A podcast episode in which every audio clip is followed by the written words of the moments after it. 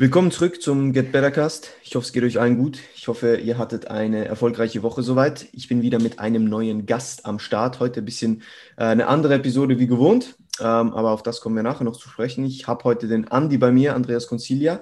Ähm, Andi, stell dich doch kurz selbst vor. Wer bist du, was machst du und ähm, wie viel Kalorien isst du momentan? ja, ähm, hallo erstmal auch von mir. Vielen Dank, Sandro, für die, für die Einladung. Ähm, freut mich sehr, da heute Teil des Ganzen sein zu dürfen. Mein Name ist Andreas Considia. Ich bin noch 23 Jahre alt, werde in vier Wochen, fünf Wochen, werde ich 24. Ähm, ich bin Natural, on, äh, Natural Online Coach. Perfekt. Perfekt. das, das, ich bin ähm, Natural Bodybuilding Athlet, wollte ich eigentlich sagen, und ähm, preppe heuer zum ersten Mal. Das heißt, ich stehe in ziemlich genau fünf, sechs, sieben Monaten ähm, auf der Bühne speziell in England. Aber ähm, ja, ich freue mich auf jeden Fall schon drauf. Und ansonsten bin ich, genau wie du, Sandro, auch Online-Coach. Ich äh, wohne in Wien und arbeite auch im Gym. Und that's pretty much it. Viel mehr gibt es, glaube ich, nicht zu sagen zu mir. Sehr, sehr geil, das reicht doch auch. Äh, das ist auf jeden Fall cool. Gut, ähm, ja, heute Thema äh, Programming. Und zwar geht es darum, wir machen heute einen Programming Talk. Wir haben auf IG ähm, Question, Question Stickers hochgeladen, ähm, wo die Leute uns Fragen stellen oder wo ihr uns Fragen stellen konntet, ähm, die wir beantworten sollen rund ums Thema Programming. Und das werden wir so Step by Step durchgehen. Also heute werde nicht nur ich den Lead haben und an die Fragen stellen, sondern wir werden uns gegenseitig einfach die Fragen stellen, die uns gestellt worden sind und dann darauf eingehen und das Ganze ein bisschen diskutieren. Ähm, am besten lege ich direkt mit einer Frage an dich los, Andi. Äh, und zwar mit der ersten Gerne. Frage hier. Äh, wir haben das ein bisschen eingeteilt in äh, Split-Übungen, in Periodisierung, Volumen, so Dinge, Intensität noch. Und dann nochmal ein bisschen spezifischere Fragen, die wir jetzt nirgends sonst einordnen konnten. Ähm, aber die erste Frage hier ist, wie entscheiden wir, welchen Split wir programmen bei einem Klienten? Dann würde ich dir das Wort hier mal übergeben, Andi. Okay, ich glaube, der wichtigste Punkt ist erstmal, wie sieht der Alltag des jeweiligen aus? Wie oft kann und vor allem, wie oft möchte die jeweilige Person trainieren? Ja, weil was bringt es mir, wenn ich einen theoretisch perfekten Plan weitergebe, der zum Beispiel auf fünf Trainingseinheiten die Woche ausgelegt ist, die Person aber nur maximal vier Trainingseinheiten Zeit hat pro Woche. Ja? Dementsprechend ist das mal das Erste. Also Stichwort Adherence wie oft kann man trainieren, wie oft möchte man trainieren, wie oft, ähm, ja, eben genau das. Ähm, Punkt Nummer zwei, den ich mir dann anschaue, ist speziell Stärken und Schwächen der jeweiligen Person. Wenn zum Beispiel eine Person oder bei einer Person der Unterkörper extrem nachhinkt, dann schaue ich, dass zum Beispiel zumindest zwei Low-Einheiten pro Woche ja, ähm, dabei sind oder pro Mikrozyklus, je nachdem, wie man es eben sieht. Wenn das genau Gegenteil der Fall ist zum Beispiel und die Quads eher eine klare Stärke sind, dann reicht vielleicht auch nur eine Session pro, Mikrus, pro Mikrozyklus und ich sollte mir das Volumen eben eher für andere Muskelgruppen frei halten, unter Anführungszeichen. Ja, dementsprechend sind das so die zwei Dinge, die, glaube ich, meiner Meinung nach mal am entscheidendsten sind, wie ich einen Split auswähle. Also cool. Hast du, hast du einen Split, den du präferierst bei vielen Leuten? Also hast du ähnliche Splits bei vielen Athleten? Meistens ist es ein Hybrid-Split aus ähm, Push-Pull-Legs und zum Beispiel einer Upper-Lower-Session oder mhm. einer Full-Body-Pull und Full-Body-Push, äh, Full-Body-Push-Einheit. Ähm, irgendwie sowas in die Richtung. Okay, passt. Ist, glaube ich. Sorry. Ja, alles gut. Ähm, ja, ich gehe da ziemlich ähnlich vor wie du. Also ich schaue mir auch mal zuerst an, okay, wie, wie oft kann diese Person trainieren? Also ist da eigentlich schon alles gesagt. Ähm, was ich mir noch anschaue, das machst du wahrscheinlich auch, ist der Erfahrungswert der Person. Ähm, also ich denke jetzt, jemand, der halt noch nicht allzu viel Erfahrung hat, der wird nicht so viel aus einem Push-Pull-Leg-Split rausholen wie jemand, der schon erfahrener ist. Ähm, vielleicht ist es da sinnvoller, mit eben Upper Lower zu arbeiten oder sogar einem Fush, äh, einem Fush, einem Full-Body-Split. Full Body Split, je nachdem. Ähm, kommt immer ein bisschen auch auf das Klientel drauf an. Was ist das Ziel des, des, desjenigen? Ähm, aber wenn wir jetzt davon ausgehen, das ist ähm, eine Person, die vielleicht mal auf die Bühne will, äh, die schon ein bisschen Erfahrung hat, habe ich bei mir selbst auch gemerkt, dass ich den Push-Pull-Legs-Plan sehr, für sehr viele Leute präferiere, weil ich ihn selbst einfach sehr, sehr gut finde. Also ich denke, wenn man ein gewisses Trainings-Age hat, dann ist der wirklich gut. Also auch mit der ganzen Recovery Äh, ja. Die meisten, wenn sie ein gewisses Strength-Level haben, haben dann auch Mühe. Ich habe das bei einem Athleten selbst gemerkt. Äh, der hatte einen Hybrid Push-Pull-Legs, Full-Body-Push, Full-Body-Pull. Und je stärker wir geworden sind, desto mehr haben wir darüber diskutiert, kannst du das noch recovern? Und wir haben uns dann entschieden, wieder ganz zu Push-Pull-Legs äh, zurückzugehen. Genau aus diesem Grund. Ähm, aber ansonsten gebe ich dir in allen Punkten absolut recht natürlich. Absolut, ja. Unabhängig davon, dass die Sessions dann einfach länger und länger dauern, je mehr Muskelgruppen einfach involviert sind in einer Session. Ja, ja also wenn man jetzt ja. hergeht und eine Full-Body-Push-Session zum Beispiel macht, im Gym, wo man, keine Ahnung, zuerst Druckübungen macht und dann aber noch den ganzen Unterkörper quasi vor sich hat, also zumindest die Quads, ja. und dann noch irgendwie schwere Hex-Quads machen muss oder schwere Beinpresse machen muss, inklusive Leg Extension und so weiter, das zieht sich schon. Ja? Also dann wird aus einer zwei Stunden Push-Session plötzlich eine dreieinhalb Stunden Push-Session und das ist dann halt schon ein Punkt, den man sich auch überlegen muss. Absolut. Und ich denke auch, was mir persönlich und was ich auch, denke ich, bei vielen Athleten sehe, ist, wenn man mehr als zwei Übungen hat, beispielsweise die einen so ein bisschen, ja, das sind so die Main Moves des Tages, sage ich jetzt mal, die einen ein bisschen scaren, da weiß man, hey, Logbuch zählt, ist wichtig, das zu schlagen. Wenn du halt irgendwie drei oder vier Übungen hast, dann, wenn du einen Full-Body-Plan trainierst, bei denen du eigentlich Vollgas geben musst, klar gibst du bei jeder Übung Vollgas, aber du weißt, was ich meine, auch mit der zentralen Ermüdung und so weiter. Wenn du einfach drei, vier Übungen hast, die extrem viel von dir verlangen, dann wird es tricky, in dieser Session wirklich in jeder Übung die Performance so zu leisten, wie du das wirklich willst. Oder wie du solltest, wie du kannst, besser gesagt. Hundertprozentig. Stimme ich dir absolut zu, ja. Also vielleicht kurz zusammenfassend, individuell und ähm, ja, schauen, wie das Ganze eben, eben funktioniert dann für die jeweilige Person. Ja, auf jeden Fall. Gut, ich denke, das haben wir ausreichend genug behandelt, Sandro. Perfekt. Gehen wir über zur zweiten Frage. Gerne. Dann stelle ich dir die einfach. Ähm, und zwar, gibt es deiner Meinung nach unter Anführungszeichen sinnlose Übungen? Wie wählt man Übungen für Kunden spezifisch aus, bezüglich Biomechanik und so weiter? Und was macht eine gute Übung für dich aus? Beziehungsweise wie bestimmst du, ob eine, ob eine gewisse Übung gut oder schlecht für dich ist? Eine lange Frage. äh, fangen wir mal oben also an. Also im Grunde genommen, genau, im Grunde genommen geht es einfach darum, was für dich eine gute Übung ist und was für dich eine schlechte Übung ist für eben ja. die jeweilige Person. Ja, voll. Das ist die Kurzfassung. Ja, voll. Also das erste ist sicher mal, wie du sagst, es ist sehr, sehr individuell. Ähm, also nicht für jede Person funktioniert dasselbe. Nicht für jede Übung ist nicht für jede Übung, nicht für jede Person ist eine Übung die bestgeeignetste. Ich würde jetzt nicht sagen, dass es sinnlose Übungen gibt, aber es gibt vielleicht solche, die dem Ziel mehr entsprechen als andere. Ja. Ähm, und wenn unser Ziel jetzt maximale Hypertrophie ist, dann müssen wir uns anschauen, okay, wie sieht dieser Athlet aus? Ähm, das ist mal die erste Sache. Also die ganzen anatomischen Voraussetzungen, ähm, wie verhält sich äh, eine Bewegung? Ja, ähm, deswegen finde ich es auch wichtig, dass gerade in der ersten Analyse eigentlich, dass man ein bisschen darauf eingeht, was hat diese Person gemacht, welche Übungen taugen der Person und welche nicht. Ähm, und wenn man da sieht, dass zum Beispiel diese Person sehr, sehr gerne squattet, eine Übung, die vielleicht jetzt nicht für jedermann in der normalen Ausführung gemacht ist. Ähm, und diese Person aber sagt, ja, sie squattet sehr, sehr gerne, dann lasse ich mir mal ein Video schicken. Ähm, und dann schaue ich mir den Squat mal an. Es kann ja gut sein, dass anhand von den Bildern, die ich gesehen habe, eher das Gefühl gehabt habe, hm, vielleicht ist die Person nicht wirklich zum Squatten gemacht, hat relativ lange Oberschenkelknochen, ähm, vielleicht auch noch einen langen Oberkörper dazu. Maybe not ideal für, für ähm, Quad-Involvement, sage ich jetzt mal. Ähm, und dann schickt er mir aber eine perfekte Beuge. Wer weiß. Ja? Und dann ist der Fall klar. Dann sage ich, okay, wenn du gut beugen kannst und wenn du diese Übung, wenn die in den Quads ankommt, dann ist es gut. Wenn aber die Übung einfach Spaß macht, aber halt nicht zum Ziel führt, die Quads zu stimulieren, dann müssen wir so ein bisschen drüber reden. Ich will dann auch nicht den Leuten eigentlich, Adherence hat den Riesenfaktor und ich will den Leuten nicht eine Übung wegnehmen, die sie lieben. Ja. Außer es ist komplett behindert halt. Also eine Overhead Press auf einem Sibova oder so, das nehme ich raus, ja. Also das, ja, du weißt, was ich meine. Also klar müssen wir hier abschätzen, was ist wirklich sinnlos. Das wäre zum Beispiel eine Übung, ja. Aber das sind so Übungen, die, die finden normalerweise keinen Platz, wenn man hypertrophie-spezifisch denkt. Also auch Leute, die vielleicht noch nicht so erfahren sind.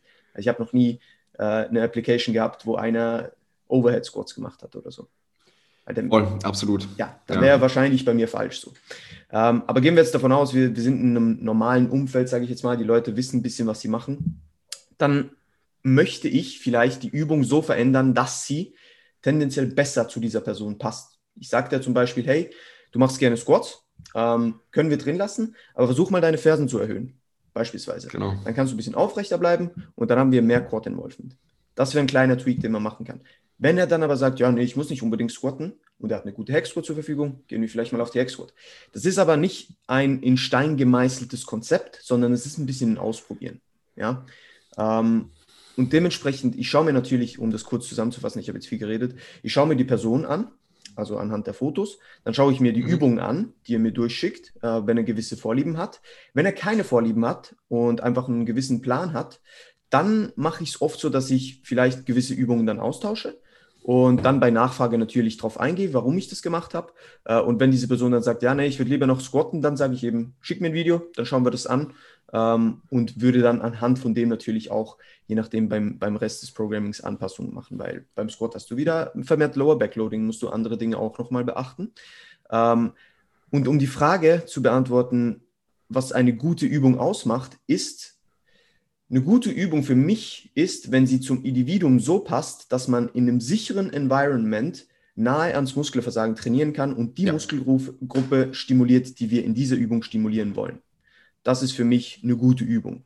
Eine schlechte mhm. Übung an sich gibt es nicht. Es gibt vielleicht einfach Übungen, die nicht so, wie ich am Anfang schon gesagt habe, zielorientiert sind. Ja?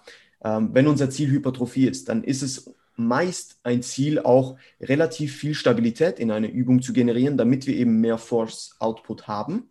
Ähm, und dann wäre vielleicht eine Standing Overhead Press, wenn man andere Möglichkeiten hat, nicht das Optimum, um seine vordere Schulter zu trainieren. Ja.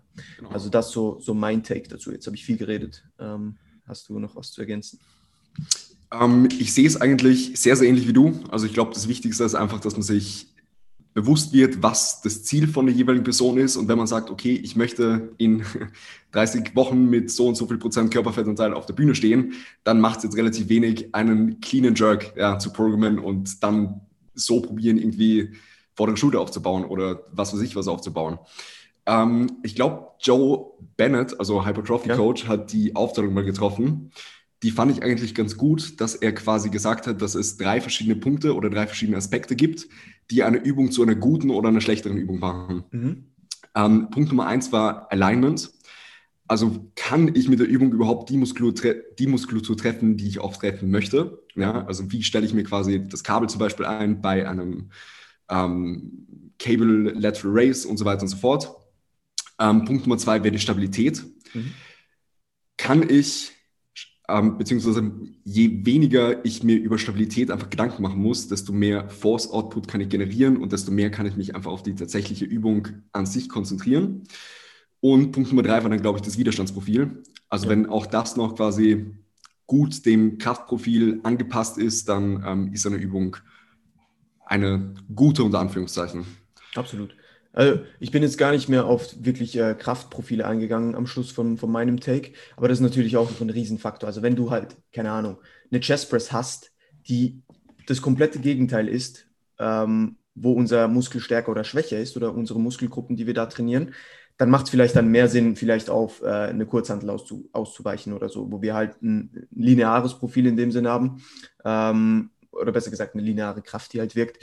Ähm, aber das Profil halt da vielleicht auch nicht optimal ist. Aber ich würde immer so, bei Maschinen ist da nochmal anders. Ich habe ja auch mal einen Podcast gemacht über gute Maschinen finden. Maschinen mhm. sind dann halt immer, ja, muss man, muss man dann nochmal separat anschauen. Aber wenn wir jetzt so ein bisschen auf die Grundübung, ähm, so wie ich es gemacht habe, eingehen, dann ähm, sind wir, glaube ich, beide absolut äh, gleicher Meinung und auch sonst halt. Aber ähm, ja, also das sind, sind alles Punkte, die man auf jeden Fall beachten muss. Und wie gesagt, schlecht ist immer relativ. Ähm, es gibt einfach zielorientierter ja, oder, oder, nicht. Und ein wichtiger Punkt, den du angesprochen hast, ist wirklich dieses Alignment oder auch dieser Path, den wir durch, durchleben, sozusagen in der Übung. Wenn der halt komplett am Ziel vorbeischießt, also wenn wir eine Chest Press haben, die eher gegen unten abzielt als gegen oben, obwohl mhm. unser, unser Path of Motion vom, vom Oberarm eher gegen oben ist, dann wird es wahrscheinlich nicht die optimale Übung sein. Genau. Passt. Gehen wir über zur nächsten Frage? Gerne. Äh, ich muss dir die stellen. Moment. Wie wichtig ist es, eine Übung zu verstehen, in Anführungs- und Schlusszeichen? Ähm, Drop-off, welche Fasern tendenziell mehr, weniger beansprucht werden? Fragezeichen. Also, ja, ist jetzt ein bisschen äh, äh, schwierige Frage, aber wie wichtig ist es, eine Übung zu verstehen? Ich nehme an, so im Sinne von, ja. wo ist sie leichter, wo ist sie schwerer, wo macht es Sinn, dass genau. sie leichter ist? Wo, okay. Pro probieren wir das Ganze einfach möglichst allgemein zu halten, also ja, nicht voll. jetzt wahnsinnig in, in Depth zu besprechen, das Ganze. Mhm. Ähm, ich glaube, grundsätzlich macht es mal Sinn zu unterscheiden, okay, was sind wir? Sind wir Coach oder sind wir Athlet? Mhm. Wenn wir Athlet sind und einen guten Coach an unserer Seite haben, der sich eben Gedanken über das Ganze macht, dann ist es unsere Aufgabe als Athlet eigentlich nur das Ganze auszuführen. Mhm. Ja, dann muss ich das Ganze nicht zwingend verstehen, sondern ja. es geht einfach nur darum, dass ich ins Gym gehe oder daheim trainiere oder wo weiß ich was und ja, einfach nur ausführe, wie gesagt. Wenn wir allerdings beide sind, beziehungsweise zum Beispiel ich mir selbst das Programming mache, also Coach und Athlet in einem bin, dann sollte man schon wissen, was zum Beispiel der Unterschied zwischen einem Lat Focus Lat Pulldown und einem Latzug mit pronierten Griff ist oder was zum Beispiel der Unterschied zwischen einer Hammer Strength High Row ist und einer unilateralen Isolat-Pulldown-Maschine ist. Ja? ja? Und dabei geht es jetzt nicht darum, dass man die Maschine irgendwie perfekt analysieren kann, aber man sollte zumindest wissen, welcher Muskel primär trainiert wird. Ähm, wenn man das weiß, dann lässt sich im Grunde genommen schon ein vernünftiges Programming basteln. Noch besser ist es dann natürlich, wenn man zumindest die Grundzüge der Biomechanik in irgendeiner Form versteht und eben weiß, okay, die Maschine wird da und da schwerer und leichter und deshalb macht es vielleicht mehr Sinn, sie eher zu Beginn der Session oder eher am Ende der Session zu programmen. Ähm, ich glaube, das wäre so der wichtigste Punkt dazu. Stimme ich dir absolut zu. Ähm, ja, was vielleicht auch noch wichtig ist, ist halt, einerseits sollte man die Biomechanik irgendwo durchverstehen, aber natürlich auch die Anatomie, also was macht mein Muskel überhaupt, ähm, damit wir eben, so wie du gesagt hast, damit wir überhaupt wissen, also zum Beispiel beim Bankdrücken weiß wahrscheinlich jeder, ähm, dass die Brust trainiert wird, unter anderem. Ähm, aber vielleicht sollten die Leute auch verstehen, okay, was trainiert meine Brust noch? Also was hat meine Brust, mein Brustmuskel für eine Funktion? Ähm, mhm. Und vielleicht auch verstehen, dass es zwar verschiedene Fasern gibt, aber dass diese, diese ähm, transversale ähm, Adduktion, äh, also mhm. gegen die, gegen die Mitte de, des Körpers, dass das von allen Fasern ausgeführt wird. Ja. Ähm, deswegen sollte man vielleicht auch nicht äh, zuerst eine Incline Press, dann eine Flat Press und dann eine Decline Press ausführen. Weil klar arbeiten je nachdem, je nach Faserverlauf arbeiten gewisse Fasern mehr, aber es wird wahrscheinlich nicht Sinn machen, dein Volumen so in die Höhe zu schießen, außer du machst überall einen Satz, aber das würde ich jetzt auch nicht empfehlen so. Ähm, aber dein Volumen halt der Brust in die Höhe zu schießen, weil nur weil du jetzt eine Incline Press gemacht hast, heißt das nicht, dass auch deine, deine, ähm, deine kostalen Fasern beispielsweise auch vorermüdet sind dann. Die arbeiten zwar nicht so sehr mit, aber der Brustmuskel als eines ist eigentlich ein Muskel ähm, und dementsprechend arbeiten da immer ein bisschen alle Fasern mit. Ja. Genau. Voll. Ich, ich glaube, das ist beantwortet, oder? Ich würde ich würde auch sagen, ja. Ähm, gut, dann gehen wir über zur nächsten Frage, Sandro. Mhm. Und zwar, was bedeutet shortened bzw. lengthened Position? Warum sollte ich das wissen oder beachten und wie kann ich diese Positionen betonen? Also welche Möglichkeiten habe ich, die shortened oder lengthened Position der Muskulatur irgendwie besonders zu betonen eben im Training? Ähm, gute Frage. Äh, ich würde gleich ansetzen wie du vorher. Äh, die Frage ist, müssen wir es überhaupt verstehen oder wissen? Also wenn du nur Athlet bist, ähm, dann würde ich mir vielleicht, und wie du gesagt hast, einen guten Coach hast, musst du dir vielleicht nicht allzu große Gedanken darüber machen. Wenn du Trainingsanfänger bist, musst du dir wahrscheinlich auch nicht allzu große Gedanken darüber machen. Ähm, die meisten Leute verkomplizieren das Ganze, ähm, weil man sollte das im Kontext sehen. Ja? Ähm, weil oftmals ist es so, dass wir halt in einem Programming beachten müssen, dass wir nicht nur beispielsweise immer die Lengthened Position trainieren, sondern auch die Shortened Position. Ähm, und dass wir zum Beispiel bei, keine Ahnung, Ruderübungen nicht nur immer die Shortened Position ähm, beanspruchen, sondern auch die Lengthened Position. Es ist so, wir wollen ja schlussendlich äh, den Muskel in seiner gesamten Länge beanspruchen, ja, und nicht nur in einer Position äh, trainieren. Aber um das Ganze mal kurz zu erklären, eine Shortened Position ist die verkürzte Position, das heißt, wo der Mus Muskel völlig verkürzt ist, also zusammengezogen. Und die Lengthened Position ist die gedehnte Position, also da, wo der Muskel über seine Länge gedehnt ist. Ja. In der Lengthen Position sind wir normalerweise stärker und in der, äh, in der verkürzten Position, in der Shorten Position, sind wir schwächer, weil die Überlappung von Myosin und Aktinfilamenten da nicht so gut ist. Ähm, ist sie zwar in der Lengthen auch nicht, aber da haben wir passive Elemente, die noch mithelfen. Ähm, deswegen sind wir da stärker. Das mal ganz, ganz basic als Grundsatz. Jetzt, wie können wir äh, das Ganze betonen? Äh, indem wir das Kraftprofil einer Übung entweder anpassen oder eben nicht, weil verschiedene Übungen haben verschiedene ähm, Widerstandsprofile ähm, und die müssen ja nicht unbedingt zum Kraftprofil passen beispielsweise. Das heißt, wenn jetzt zum Beispiel, wir nehmen die, auch nicht, Dumbbell Flat Press als Beispiel. Ja. Ähm, da ist es so, der Widerstand wirkt gegen unten, ja, Schwerkraft, die Handel will gegen unten abhauen, ja. Das heißt, wenn ich jetzt in dieser gedehnten Position bin, dann ist der Lastarm, der auf mein Schultergelenk wirkt ähm, und somit auch auf die Muskulatur, am größten. Und in dieser verkürzten Position, also wenn ich oben mit den Handeln zusammengehe, ist dieser Lastarm fast nicht vorhanden. Das heißt, da wirken nicht allzu viel Kräfte. Also da muss mein Muskel nicht so viel Arbeit verrichten. Ja? Das heißt, diese Übung beispielsweise würde mehr die Lengthened Position ähm, beanspruchen. Wenn wir jetzt eher die Shortened Position beanspruchen wollen, dann werden wir das mit Kurzhanteln wahrscheinlich bei einer Druckübung nicht hinbekommen. Ja? Außer wir beenden Kurzhanteln, aber das wird schwierig. Denke ich jetzt mal. Ich habe es noch nie ausprobiert. Ähm, auf jeden Fall, da müssen wir uns überlegen, okay, wie können wir die verkürzte Position eher beanspruchen? Das können wir vielleicht mit einer Fly-Maschine. Ja?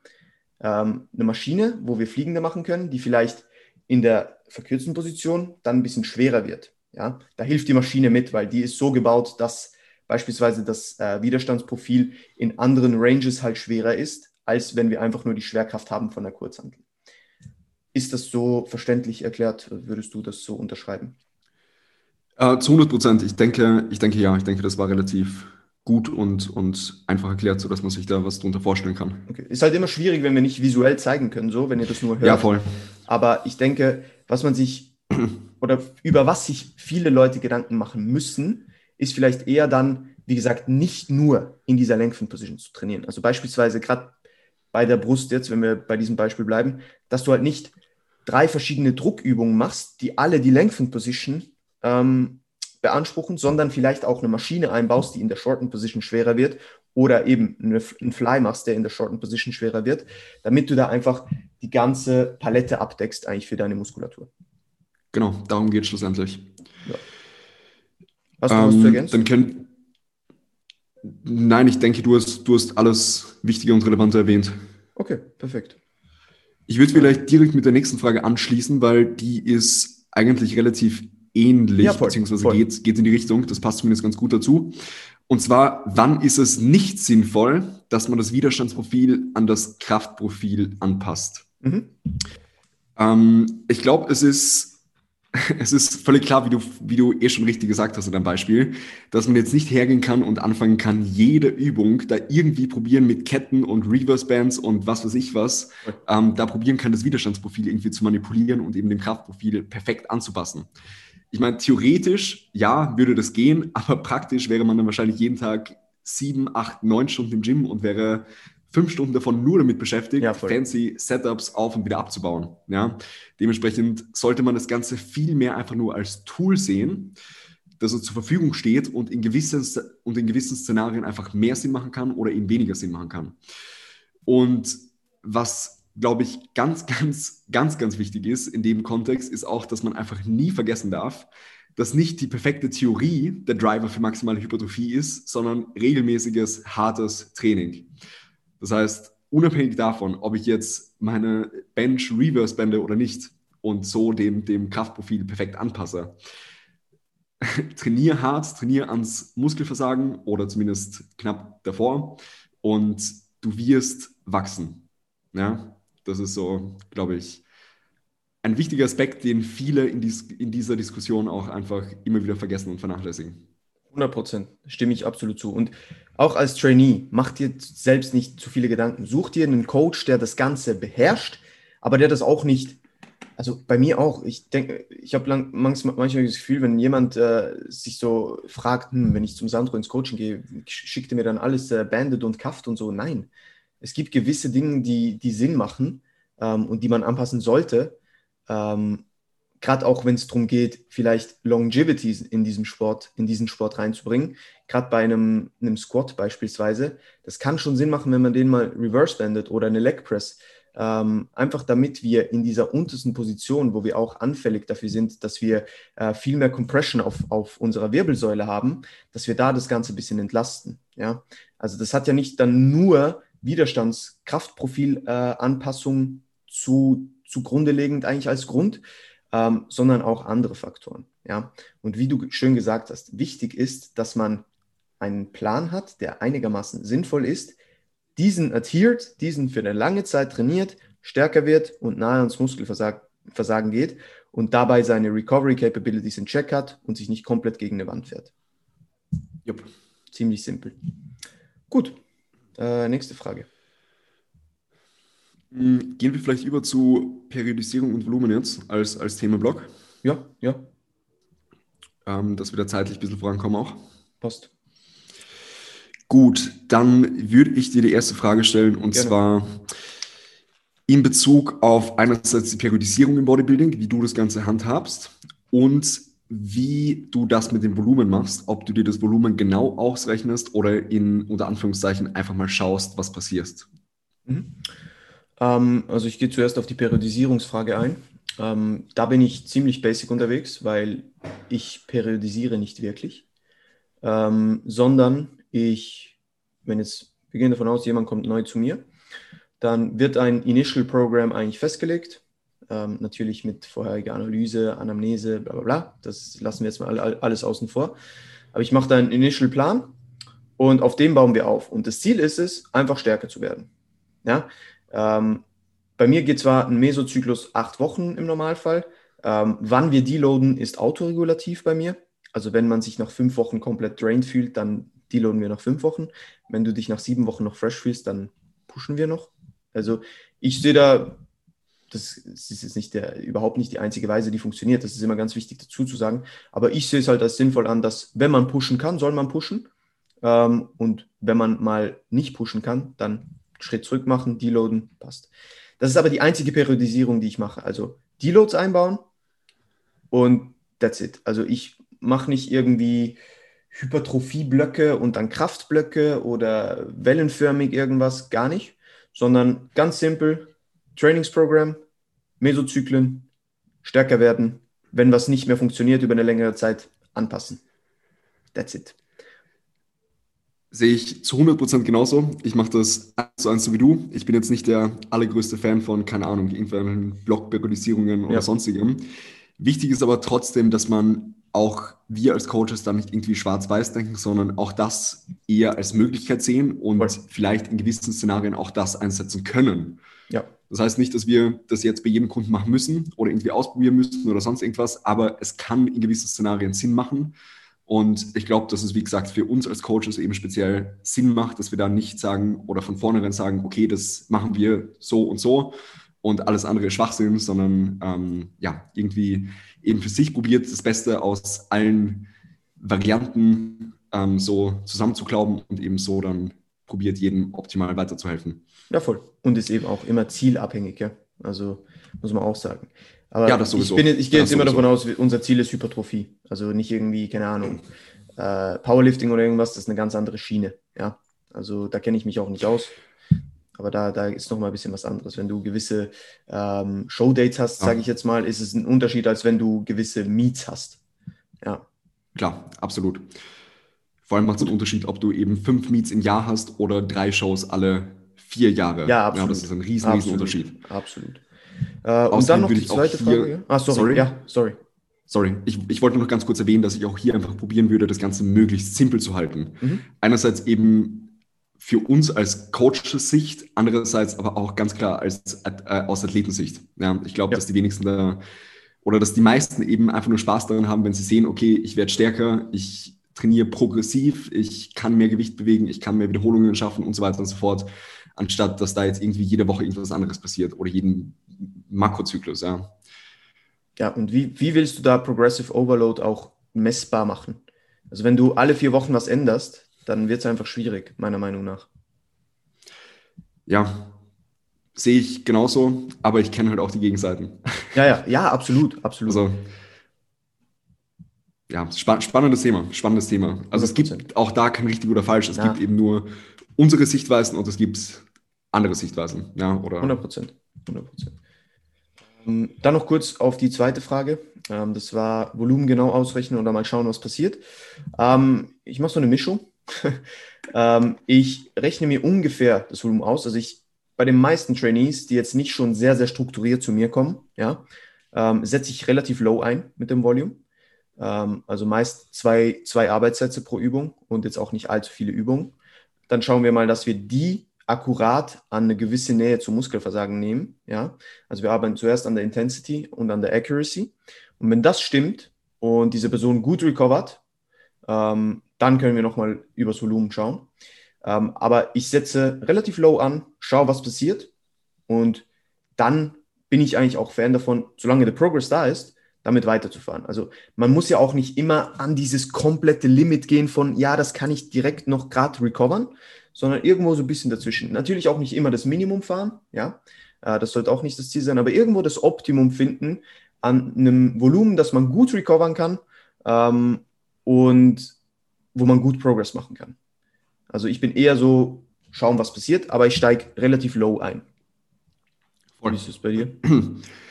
Ähm, sehe ich genauso. Ich finde halt, dass da sich viele irgendwie an Zahlen festmachen, die mhm. irgendwie in irgendwelchen Büchern stehen oder in mhm. irgendwelchen Studien hervorkommen.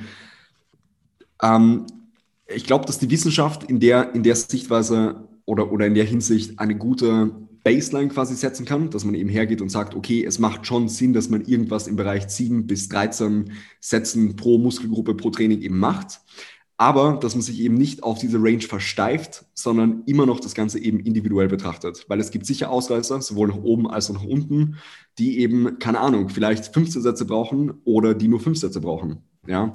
Dementsprechend steigen, also steige auch ich logischerweise irgendwo mal ein, schauen, wie das Ganze funktioniert und das Entscheidende oder das viel Wichtigere als dieses Initial Programming ist einfach eine möglichst sinnvolle Anpassung mit der Zeit eben. Ähm, was vielleicht auch wichtig ist zu erwähnen in dem Fall, ist, dass, die, dass das Volumen irgendwie keine statische Zahl ist, sondern vielmehr eine dynamische Spanne, die sich mit der Zeit auch verändern kann. Ja, das heißt, nur weil ich am Anfang als Anfänger ja, weniger Volumen brauche, heißt das nicht, dass ich nach fünf Jahren Training immer noch mit genau derselben Satzanzahl irgendwie denselben Progress machen kann. Ja, das ist schlichtweg falsch. Dementsprechend darf man das Volumen auch nie eben als einen gewissen, keine Ahnung, Zahl sehen, sondern eben vielmehr als eine Spanne, die sich eben mit der Zeit auch verändern kann. Ganz, ganz wichtiger Punkt und auch äh, in relativ kurzfristiger Zeit, je nachdem, wie die Lebensumstände sind. Also es kann sein, dass alles perfekt läuft, mhm. dass dein Stress gering ist, dass du dich im Alltag jetzt nicht allzu viel bewegst sonst, dann wirst du wahrscheinlich mehr Volumen recovern können, als wenn du zehn Stunden auf der Baustelle arbeitest. Genau, sehr, sehr guter Punkt was soll ich noch sagen? Irgendwas wollte ich noch sagen? Ähm, ah, ja, genau. Eben. Es zeigt sich ja auch in den praktischen Beispielen. Also bei Athleten, die wir betreuen. Ich habe Leute, die recovern oder die machen sechs Sätze Brust pro Woche und andere machen 15. Und beide recovern das, aber die könnten nicht mehr recovern, so. Weißt du, wie ich meine? Ähm, das ist sehr, sehr individuell. Es kommt extrem auf die Lebensumstände drauf an, aufs Training Age, ähm, auf genetische Faktoren. Es hat so viele Einflüsse, deswegen das ist ein Ausprobieren schlussendlich und ein stetiges Anpassen an die Situation. Genau. Gut, ähm, gehen wir zur nächsten Übung. Sehr, sehr gerne. Ähm, ich weiß gar nicht, bin, bin ich dran oder? Nein, ich bin, ich, ich bin dran mit Fragen und du mit Beantworten. Okay, alles klar. Ähm, welche Faktoren sind dafür relevant, wenn es darum geht, Top-Backoff-Sets versus Straight-Sets zu programmen? Wann sind Top-Sets zielführend, wann eher weniger? Welche Konsequenzen entstehen für das restliche Programming bei häufiger Implementierung von Top- und Backoff-Sets? ähm, eins, eins meiner Lieblingsthemen, glaube ich, mhm. Top-Backoff-Sätze. Ähm, ich glaube vorab mal, dass viele ein falsches Bild im Kopf haben, wenn es um Top- und Backoff-Sätze geht. Mhm. Ja, Punkt Nummer eins, Top- und Backoff-Sätze bedeutet nicht immer sofort Low Volume, High Intensity. Das ja. ist, denken zwar viele, aber ist nicht zwingend der Fall. Ähm, Punkt Nummer zwei, auch Backoff-Sätze sind anstrengend. Ja, ich habe immer das Gefühl, dass die meisten bei einem Backoff-Satz immer an einen leichten Pumpsatz denken, wo man, oder dem man halt einen schweren Satz einfach noch so dranhängt und wo es eben einfach nur darum geht, ein bisschen Blut in die entsprechenden Muskelgruppen zu pumpen. Aber das ist absolut nicht der Fall. Ja? Und drittens, ein Topsatz muss nicht immer eine Rep-Range von, keine Ahnung, vier bis sechs stattfinden. Ja? Das heißt, ich persönlich nutze Top und Top, Topf, perfekt. Top- und Back-Aufsätze nicht nur für schwere Compound-Übungen, wie eben einen schweren Hip-Hinge, eine schwere, eine schwere Squat-Variation oder sonst irgendwas, sondern teilweise eben auch für ISOs mit eben einer angepassten Rep-Range. Also zum Beispiel einen schwereren, unter Anführungszeichen, Satz Curls in der Rep-Range, I don't know, 8 bis 12, gefolgt von zwei leichteren Sätzen in der Rep-Range 12 bis 15. Ja, ähm, das heißt, ich glaube, das sind so die wichtigsten Keypoints, die man sich mal überlegen muss oder die man mal für sich selbst definieren muss und die Frage beantworten muss, okay, was bedeutet für einen überhaupt Top- und Backoff-Satz? Ähm, so, was, was, was war jetzt noch die Frage? Jetzt habe ich es vergessen. Äh, wann die Top-Sätze, gut, das ist eigentlich schon. Genau, welche, welche Konsequenzen eben ja, entstehen. Ja, genau, genau. ja, ich meine, wie gesagt, je nachdem, wie man das Ganze eben handhabt, was, was heißt Konsequenzen? es macht jetzt nicht wirklich einen Unterschied, ob du drei Straight Sätze, drei, drei, drei Straight Sätze Programs mit Rep Range 10 bis 15 oder eben einen Topsatz unter Anführungszeichen mit 8 bis 12 und zwei 12 bis 15er Sätze. Wo ich da jetzt oder was hätte das jetzt für andere Konsequenzen? Ja, dementsprechend, je nachdem, wie du das Ganze approachst, ähm, macht es eben bei gewissen Übungen mehr oder weniger Sinn. Heißt aber nicht, dass Top-Backoff-Sätze eben nur für schwere Compound-Übungen sinnvoll sind, sondern kann eben auch in anderen Fällen Sinn machen. Stimme ich dir absolut zu. Ähm, man muss immer sagen, Rep-Ranges äh, oder Top- und Backoff-Sätze sind nicht magisch. Ja? Unser Ziel ist es, in verschiedenen Rep-Ranges stärker zu werden. Und das ist mit diesen Vorgehensweisen, Top-, Top und Backoff-Sets, sehr, sehr gut möglich. Die andere Möglichkeit wäre es zum Beispiel in Woche 1 6 bis 9 zu programmen, zweimal und in Woche 2 zweimal 12 bis 15 beispielsweise. Aber das ist nicht so praktikabel, finde ich. Deswegen, ich arbeite sehr, sehr gerne mit Top- und Backoff-Sätzen, auch nicht nur bei Compounds äh, und auch nicht nur versteift irgendwie auf 4 bis 6 und äh, 12 bis 15, sondern einfach einen bisschen schwereren Satz, ein bisschen leichteren Satz. Der Unterschied, der sich darstellt, und das ist vielleicht auch das, was man mit Konsequenzen gemeint haben könnte, ist, dass Top-Sätze meist in einer tiefen Rep-Range sind und dementsprechend vielleicht mehr neurologischen Fatigue anhäufen, vor allem wenn wir das bei einer Übung wie einem Deadlift machen oder bei einem Squat, äh, weil wir einfach mehr absolute Last bewegen und die dementsprechend auch besser kontrollieren müssen, dass mehr Fatigue anhäuft. Dementsprechend müssen wir da vielleicht schauen, ähm, wenn jetzt die Umstände, Umstände es irgendwie hergeben, dass wir vielleicht ein bisschen einsparen wollen beim neurologischen Demand, dass wir da vielleicht oder dass ich da vielleicht eher mit Straight-Sätzen arbeite, aber dann auch nicht Straight-Sätze von 6 bis 9, sondern halt Straight-Sätze von, keine Ahnung, 10 bis 15 oder so. Einfach um ein bisschen diesen neurologischen Demand oder einfach diese Ermüdung, die die absolute Last mit sich bringt, zu reduzieren. Aber ansonsten hat das nichts Magisches. Also ich persönlich arbeite oft bei ISOs eher mit Straight-Sätzen, mit bisschen höheren Rep-Range-Bereichen, also zum Beispiel 12 bis 20. Ja, ähm, Gerade bei Seitheben beispielsweise bin ich auch eher größere Fan davon, bisschen höhere Rep-Ranges anzupeilen.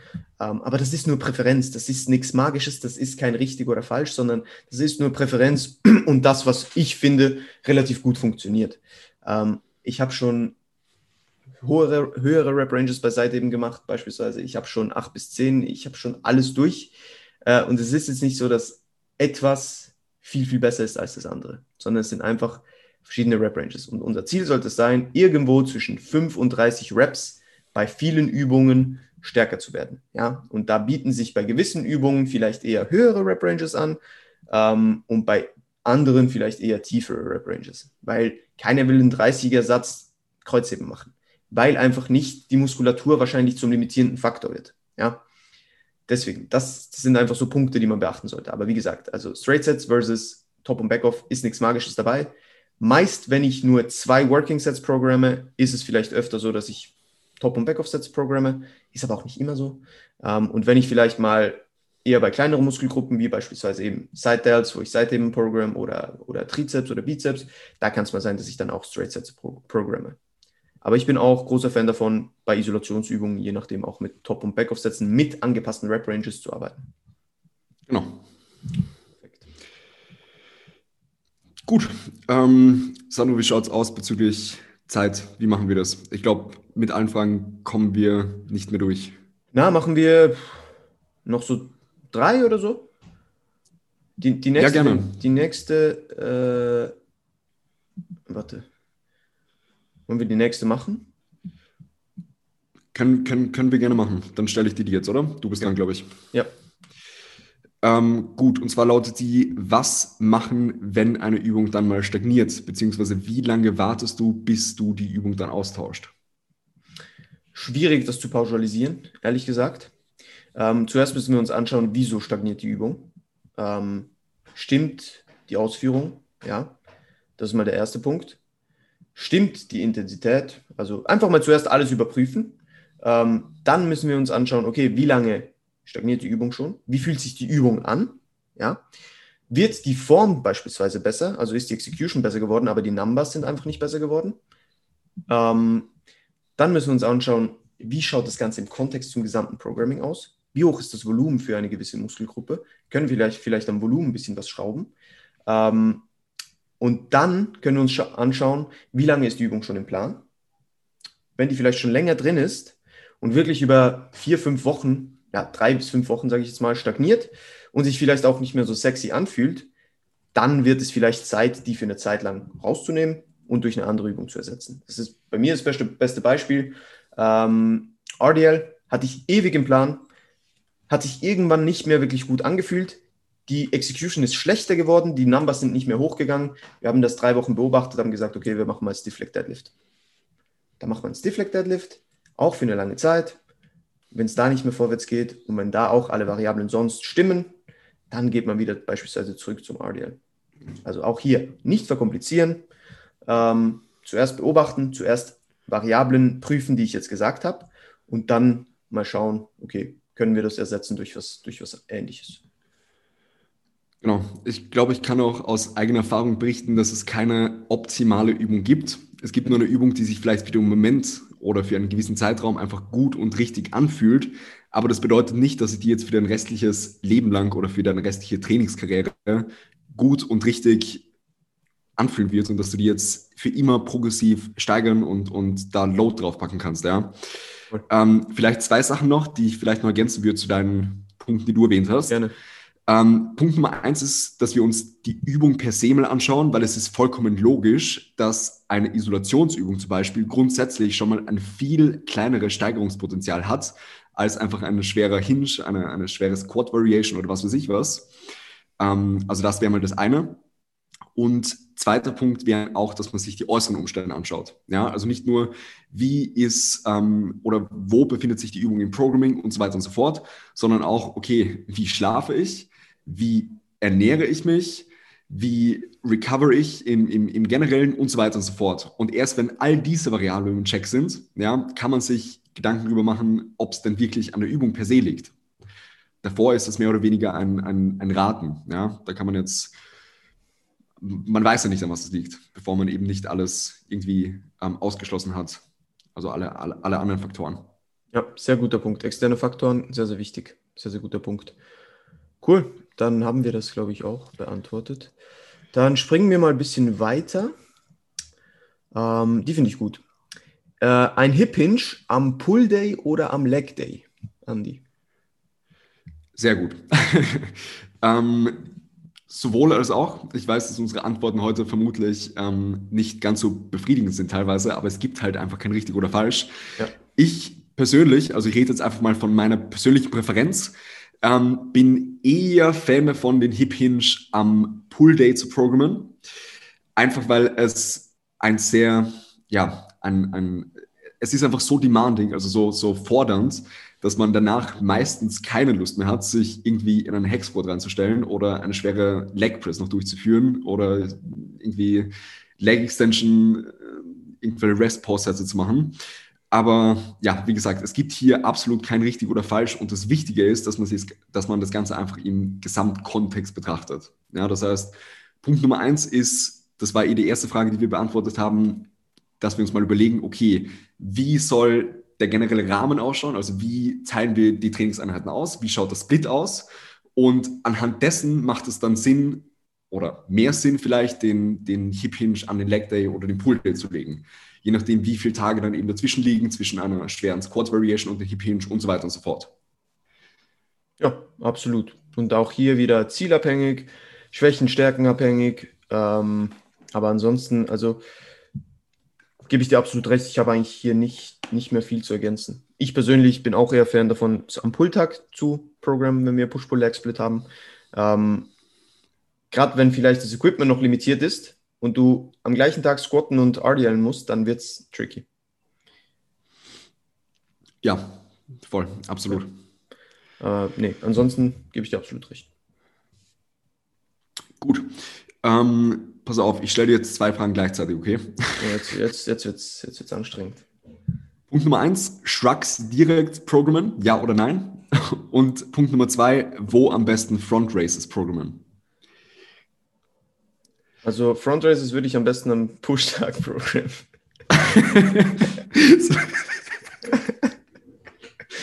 äh, ähm, äh, das sind das sind zwei das sind zwei fantastische Fragen. Zwei meiner Lieblingsfragen, würde ich fast sagen. Also, zu den Shrugs, ja. Ich persönlich bin der Meinung, dass Shrugs überbewertet sind für die meisten Leute, weil erstens wenn du schwer deadliftest, dann werden deine Traps sehr beansprucht. Zweitens, wenn du schwer ruderst, dann werden deine Traps sehr beansprucht. Brauchst du jetzt wirklich noch einen Shrug?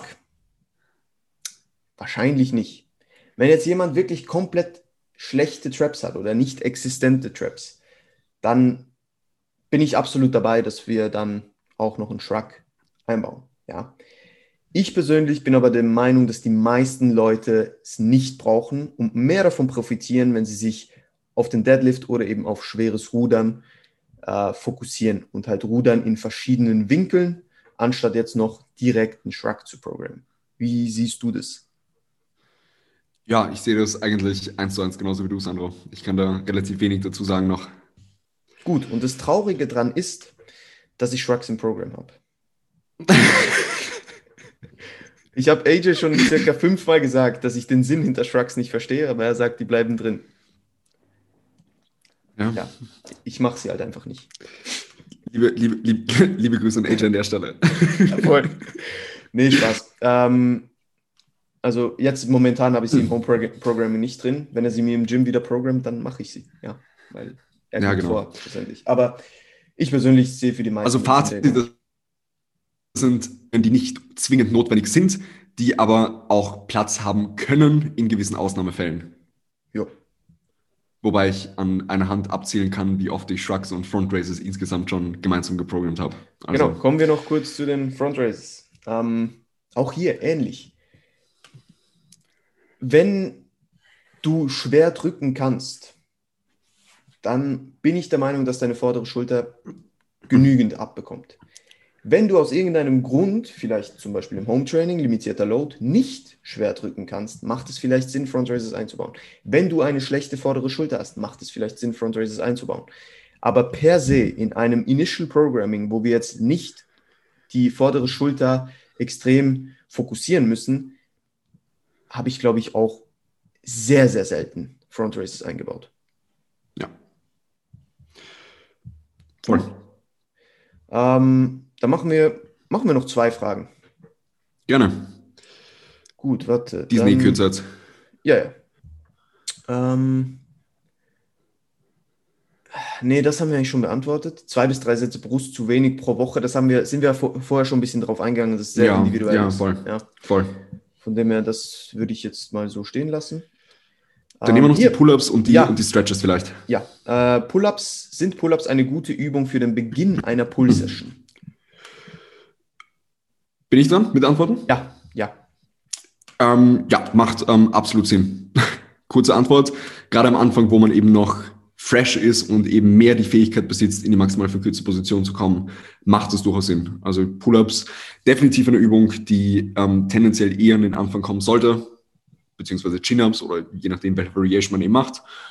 Und als fünfte, sechste, siebte Übung im Programming tendenziell eher ja, weniger Sinn macht. Stimme ich absolut zu. Auch die Stabilität, die da gefordert wird, ist natürlich exponentiell höher als bei irgendeinem Pulldown oder so. Ähm, Assisted Pull-ups sind eine gute Übung, die man später programmen kann. Habe ich selbst auch schon geprogrammt und den Plan gehabt. Sehr, sehr geil. Ähm, aber Pull-ups ohne Hilfe würde ich auch immer am Anfang machen. Aber Assisted mit, dem, mit der Maschine, oder? Meinst du? Ja, ja, ja, Nicht genau. mit Widerstandsband. Nein, nein, mit der Maschine, sorry. Eben. ja, nicht mit dem Band. Ja. Einmal was nicht beendet, ja. ähm, Gut. Dann frage ich dich noch, Sandro, bezüglich den Stretches, oder? Machen wir die noch? Ja, ja. Wobei, da können wir eigentlich direkt auf deinen Post verweisen, oder? Hast du nicht vor Ja, zwei Wochen einen Post genau zu dem. Thema geschrieben? Gut, dann stelle ich dir die Frage, Sandro. Ich, ich mache dir den Gefallen. Und zwar, Sandro, sind, sind Extreme Stretches deiner, deiner Meinung nach für ähm, Hypertrophie sinnvoll ähm, slash notwendig? Danke für die Frage. Wenn man in meinem IG-Feed runterscrollt, ja, dann gibt es einen Post dazu.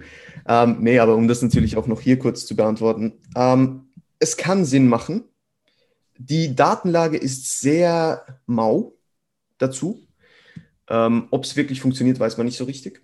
Aber ähm, die zwei Stichworte hier, die man äh, anschauen muss, sind ähm, Tension under Load, ja, also die Last, die wir mit einem beispielsweise jetzt einem Extreme Chest Stretch oder so, wo wir in die Position, in die unterste Position gehen, in die vollgedehnte Position mit einer externen Last.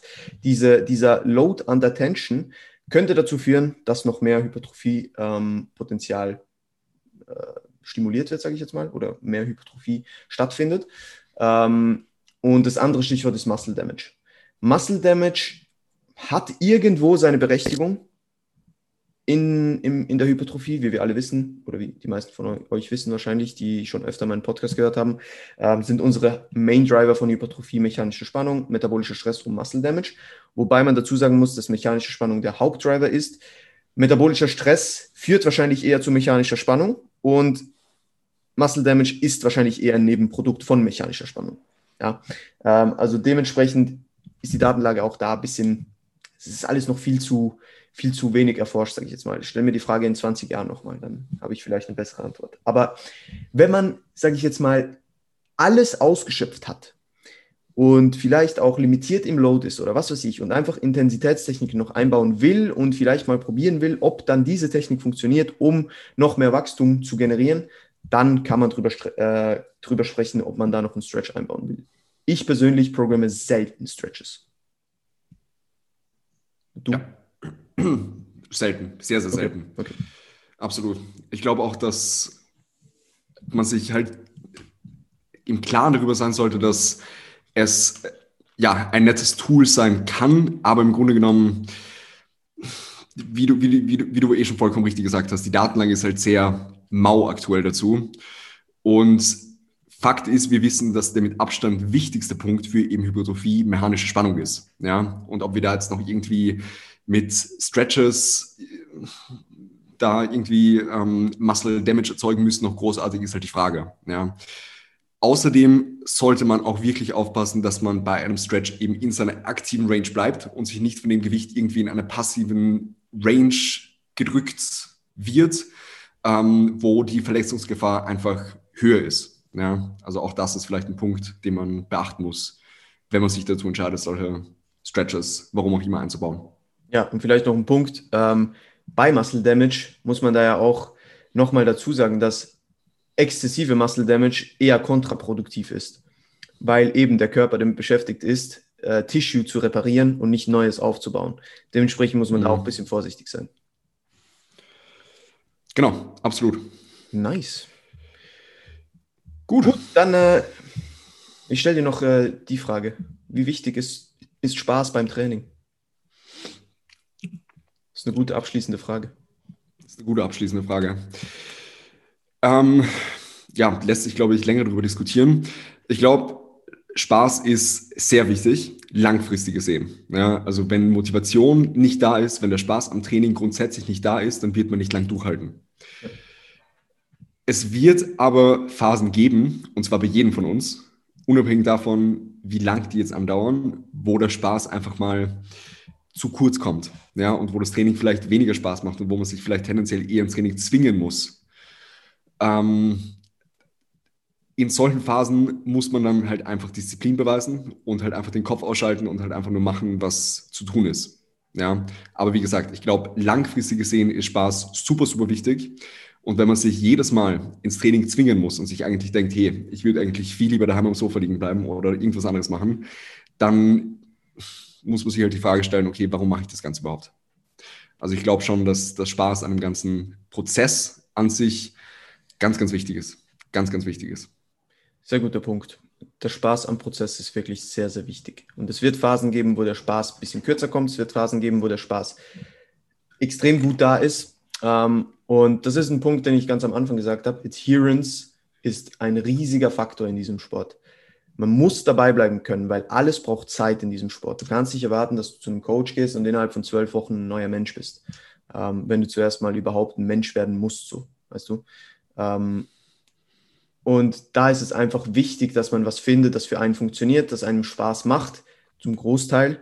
Äh, es wird immer Dinge geben, die vielleicht nicht so spaßig sind, aber es macht keinen Sinn, wenn du halt nur Dinge beispielsweise im Programm hast oder wenn du Fan davon bist, eher ein bisschen Low Volume zu trainieren und mit einer höheren Intensität, dann wirst du wahrscheinlich keinen Spaß daran finden, mit fünf Sätzen zu, zu trainieren und immer fünf Reps in Reserve zu lassen.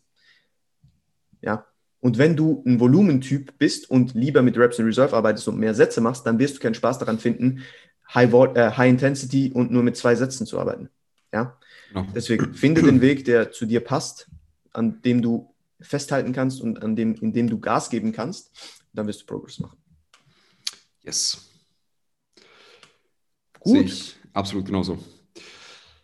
Das war, das gut. War das, war, das war sehr, sehr gut. Ähm, haben einiges beantwortet. Ich denke, da können die Leute vieles mitnehmen. Ähm, Andi, abschließend, wo können die Leute dich finden? Ähm, am einfachsten, wie können sie dich kontaktieren? Am einfachsten direkt über Instagram, andreas.concilia, kleingeschrieben alles. Ähm, ja, ist, denke ich, der, einfache, der einfachste und schnellste Weg.